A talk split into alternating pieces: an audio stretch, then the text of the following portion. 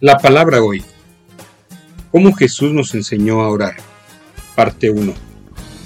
Mateo 6:9 nos dice, Ustedes pues oren de esta manera. Padre nuestro que estás en los cielos. He aquí cómo Jesús nos enseñó a orar. Número 1. Padre nuestro que estás en los cielos. Cuando tú dices Padre, estás reconociendo que formas parte de la familia y que tienes una relación especial con Dios. Sabes que esto te da el derecho de ir a Él en cualquier momento, confiando en el hecho de que Él te ama y te dará su favor.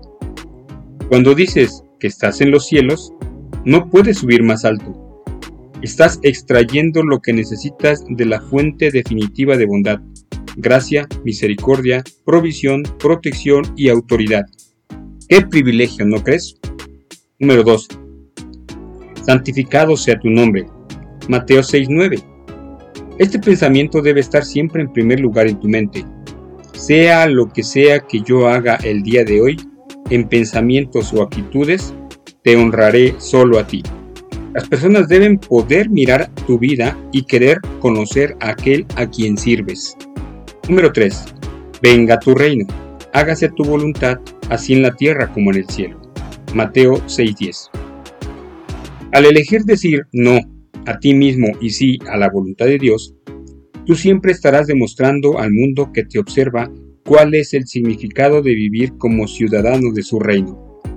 Observa las palabras así en la tierra como en el cielo. ¿Será que en el cielo alguien tiene miedo o duda? ¿Es porfiado o desobediente? ¿Crítico o negativo? Cuando el adversario trae algo a tu puerta que es contrario a la voluntad de Dios, Tú tienes autoridad para levantarte y decir, si esto no fue hecho y aprobado en el cielo, no tiene lugar en mi vida aquí en la tierra. En lo que se refiere a la desobediencia, rehúsate a aceptar el paquete sin firmar el recibo. La única verdad que Satanás espera que tú nunca descubras es que de hecho tienes autoridad otorgada por Dios para restringir los movimientos del adversario en tu vida.